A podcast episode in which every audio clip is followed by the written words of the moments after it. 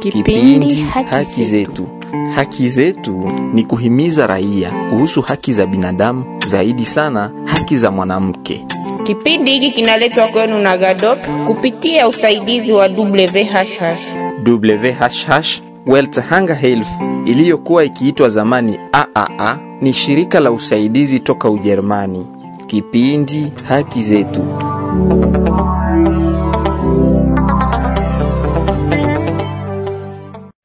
Wasikilizaji wapenzi, tunawakaribisha kukifuata kipindi hiki Haki Zetu. Kama vile mumefuata kupitia kiingilio, kipindi hiki kinaletwa kwenu na GADOP kupitia usaidizi wa WHH. Hiki ni kipindi cha kwanza ambacho kinaanzisha programu kubwa ambayo tutakuwa pamoja mwaka mzima tukiwahimiza kuhusu haki za binadamu, zaidi sana haki za wanawake. Kipindi hiki cha kwanza tutawafuatisha wamama wamoja wamoja ambao tunawauliza ndani ya mji wa Butembo namna gani wanajua haki zao wao kama wanawake. Tuwafuate. Ninaitwa Madam Kasuki Musubao Desange. Madam Kasuki Musubao, unaweza kutuambia umewahi kusikia haki za wanawake ama droit de la femme? Je, umesikia siku moja?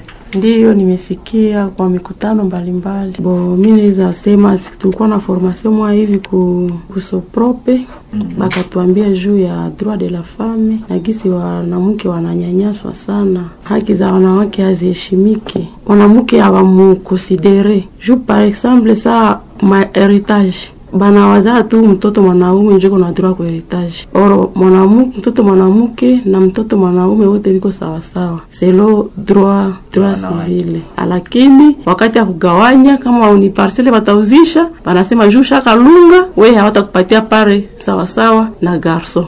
Wanawake wengi viko victime kabisa. Hakuna mfano wa mwanamke mwenye unajua ambaye alienda kwenye justice akaenda reklame heritage? Hapana, kwa sasa hapana. Sasa kwa nini wanawake hawareklame? Bo, wanawake wengi hawareklame, tuko mwenye urasi na ile inaacha hatureklame. Ni wakikuwa na partisipe kuma seminaire batafungula macho, watu wakuwa naleta masensibilisation kuma radio na kumakanisa kumikutano mbalimbali. Mama Desange, apare hiyo probleme ya heritage, unawewa pia zingine shida ambazo wanawake wanakumbwa nazo zaidi sana kwa unyanyasaji wa haki zao. Kuko ingine shida leo, unaona wamama wababa leo wanachia kazi wamama ya kuchunga watoto. Ukiona sana kama unaona mafuso ita kwenda huku chini kuna uza chakula inayalaka ndani wamama, wababa wanashindia pombe kisha wanachia wamama mzigo. Oh, sa watu wanalungaka normalement, baba njo kichwa ya nyumba. Na hivyo napisha garamia watoto wake. Mm. Lakini sasa leo inakuwa contraire, sasa wamama njo wanatumika sana juu ya watoto, na mi naona ile kwa unyanyashaji juu. Mama atatoka kusoko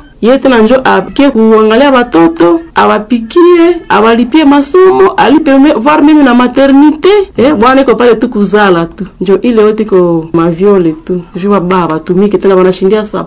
Wanamke wanareklama kasa hawana sauti. Eh, wanawake wanareklama shungana mafuaye za mingi. Mwenye bibi anatumika fuaye za mingi ziko na fujo. Maelezeme naka tu fujo ya chini chini juu haitokee nje. Mimi watu mingi wanateseka sana mafuaye Bananyamazaka tu. wananyamazaka tu. Mama Desange, tunakushukuru.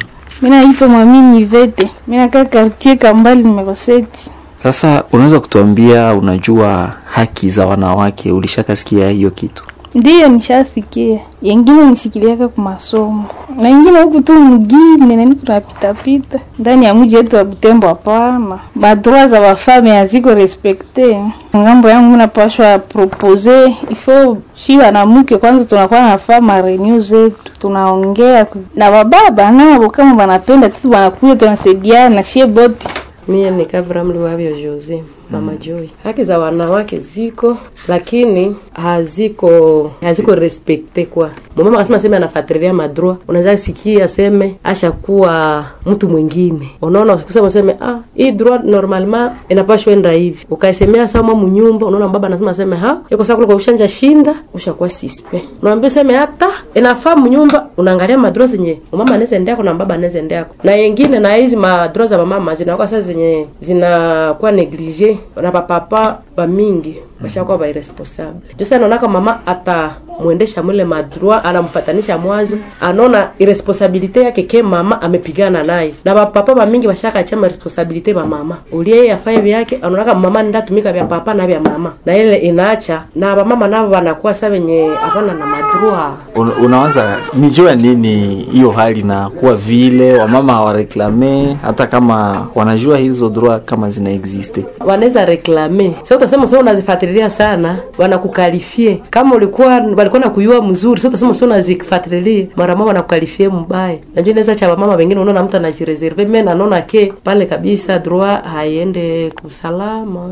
Yake ni kufatana na societe yetu njo maana bengine banaogopa kureklame droit zao. Ni kufatana na na societe juu hata na tunaona saa gisi mumama anasema seme anafuatilia kitu kia mzuri. Na ingine mapapa washaka waza vitu vya mzuri njo vyabo. Vitu vya lixe vya bien ni vyabo. Vile vya chini njo vya mama alors que sie bote tunaposha profite kuvile vya bien na si. Sema mama nasema sana fatiria ile idea ya bapapa unaona banamkalifie mubaya u mama mwanajitosha mbaba mama. Na anafuatilia kule. Ekosispe mama anaweza kutuambia hata mfano mmoja ya hiyo hizo idea ambazo una- unaongelea hapo iko sa vetuko la vivre tu. Soko nasema mama sema mama banapostilaka mama kakia na chivukutu sana unasikia kaseme ha u mama. Ukakuwa marie watasema "Ah, ah, ushakuwa mbandi. Ukakuwa mufie mselibateri uko fie wakomala sa wagizi watu kwa sababu wanapostile wa mufie wala mama ukasema unapostile. Bakona ke manake uko na na msimamo juu bakudekuraje unaonaka tu banakuya manake batakia kukase. Nasikia ha bibi ya fulani ashakuwa mbandi. Wala ule mseka ha ni mbarake na mtu fulani. Wanaanza kutana watu wakubwa. Mm. o wala unafuatilia uende kule juu ende kwa bibi yake na watu wakubwa. Omomo wa watu wakubwa biko na babibi deja. Habakuone hata. Me wewe juu unapenda na wewe uende tu. Kule kwa biko unafuatilia nao wale wapapa wanakona tu kama ushenda munjaza mbaya mm. alo ke na wewe uko madroitire na uko na droit ya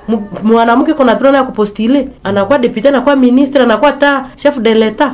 Eh? Sasa eske tutabaki kama ile hali? Hapana hatuwezi bakia mwayo tu. Nasi tutatia tuhe kavala tu. Na ingine nafaa sie mama na sie tunakuwa nasaidiana. Inafaa mama kisha leta ide yenye natusaidia sie vamama, tunamunga mkono tunasaidiana. Nao senye mama nalitaka idea bie tena na vengine vamama vamanivua chini unaona vanamkasi wala mama kishaleta idea ya- bie samwa neno natokea yulu kwa papa unaona naye alikuwa na idea ya bie anaikasi pahali yaendelee nafana nasema mama tunakuwa nasaidiana mama kishaleta idea ya bie tunaisutenire kwa msa kuna mama josue tunakushukuru. Kipindi haki zetu. Haki zetu Kwa kuwasiliana nasi, tumeni ujumbe mfupi ama mnaweza kutuita kunako 09 99 42 52 84 09 99 42 52 84. Munaweza kututumia pia barua kupitia mtandao wa internet kunako secretariat.gadopbl@gadop.org secretariat.gadopbl@gadop.org. Kipindi hiki unaweza kukifuata pia kunako www.gadop.org www.gadop.org. Unaweza kutufuata pia kwenye Facebook na Twitter.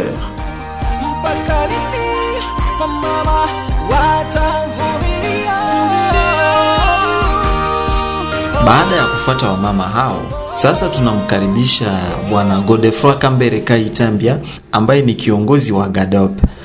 GADOP ni kwa Kifaransa tunasema groupe d'association de défense de droits de l'homme, yaani kwa Swahili ni kikundi cha vikundi vinavyohusika na kupigania haki za binadamu pamoja na utafiti wa amani. Hivi kazi tunayofanya ni kuwafunza watu juu ya haki za binadamu. Tunapopata malalamiko mengi toka vikundi vyetu, tunafanya ile tunataja kwa Kifaransa eh, banque de données. Ni ile tunafanya banque de données, ndiyo kusema ni mkusanyiko wa maviolation de droits humains wa maripoti mbalimbali juu ya haki za binadamu, na tunafanya ripoti moja kwa mwezi au miezi tatu. Mara nyingi tunafanya ripoti ya miezi tatu juu ya hali za haki za binadamu katika Nord Kivu, na hii ripoti tunatuma kwa wakubwa kuwajulisha hali ambayo raia wananchi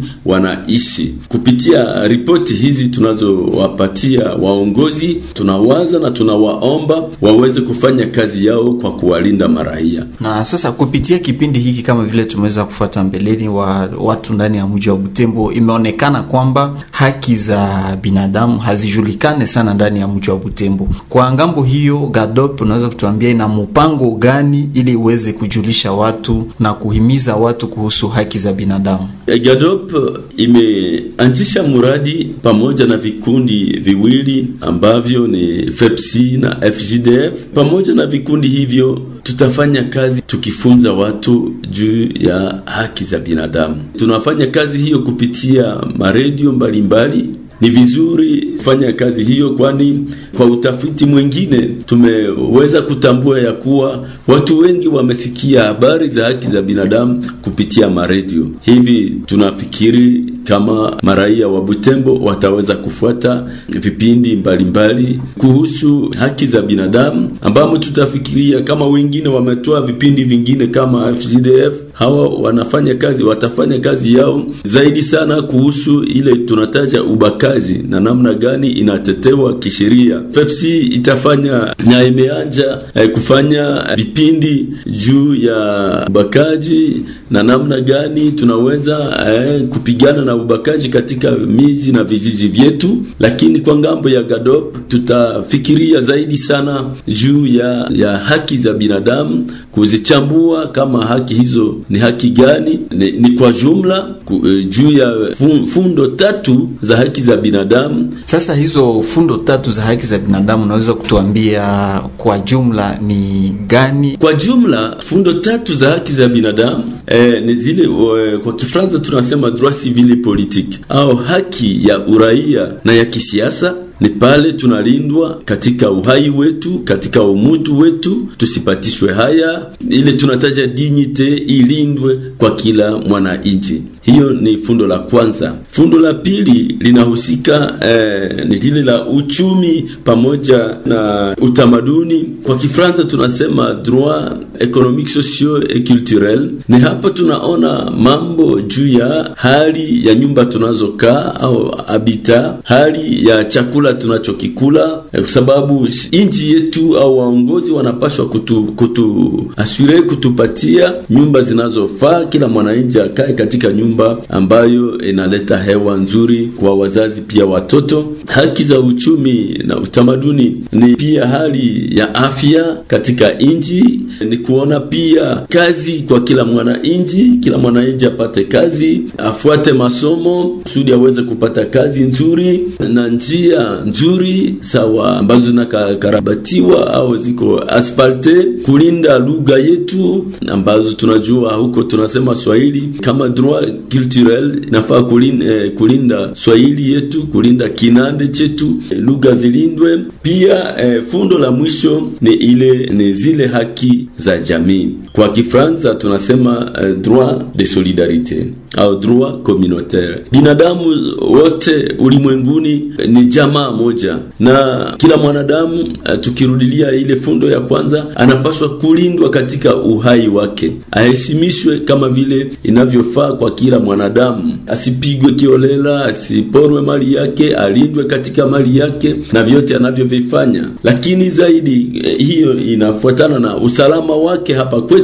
lakini katika fundo hili tunaona pia mambo kama mazingira yetu yaliyo sawa. Tunajua sote kama binadamu ulimwenguni tuna tuna hewa moja, kama tuta ile kwa Kifaransa tunasema kupolie au kuharibu hewa kupitia maizine ambazo zinaleta moshi nyingi, hivi tutakuwa tumeharibu mazingira, hewa ambayo ni ya lazima kwa maisha ya binadamu katika ulimwengu nzima. Ndiyo maana haki hizi zinatajwa, haki za kijamii zinatukusanya sote ulimwenguni kama jamaa moja na kama wenye kuhitaji kuishi kwa ulimwengu moja. Kontina zote zina zina mazingira ni mamoja, kwa sababu kwa kulinda hewa, kwa kulinda maji, yote ni mamoja na hivyo tunapaswa kuona mambo haya pamoja nchi zote ulimwenguni kuya, kulinda mambo haya ambayo ni ya lazima kwa kuishi kwake mwanadamu yeyote ulimwenguni. Watu wengi wanaendelea kupigwa fimbo katika magereza. Kupitia kipindi hiki tunasema kupigwa fimbo au tunataja torture tusiyasikie tena, na kama yataendelea tutasikia ripoti fulani fulani, sote tuweze kujua haki zetu ni gani. Yale yote au mapashwa yetu, yale yote ni ya lazima kuyajua kusudi tuweze kuishi kwa usalama. Yani hiyo ndiyo mada ambayo tutakuwa na chunguza moja kwa moja kupitia vipindi vyote ambavyo tutavifanya kupitia programu hii, na hapa ndipo tunafikia mwisho wa mazungumzo yetu pamoja na kiongozi wa GADOP Moise Kambere Kaitambia. Moise Kambere Kaitambia, tunakushukuru. E, na kushukuru bwana Jonathan. Kipindi haki zetu. Haki zetu ni kuhimiza raia kuhusu haki za binadamu, zaidi sana haki za mwanamke. Kipindi hiki kinaletwa kwenu na GADOP kupitia usaidizi wa WHH. WHH World Hunger Health iliyokuwa ikiitwa zamani AAA ni shirika la usaidizi toka Ujerumani. Kipindi haki zetu.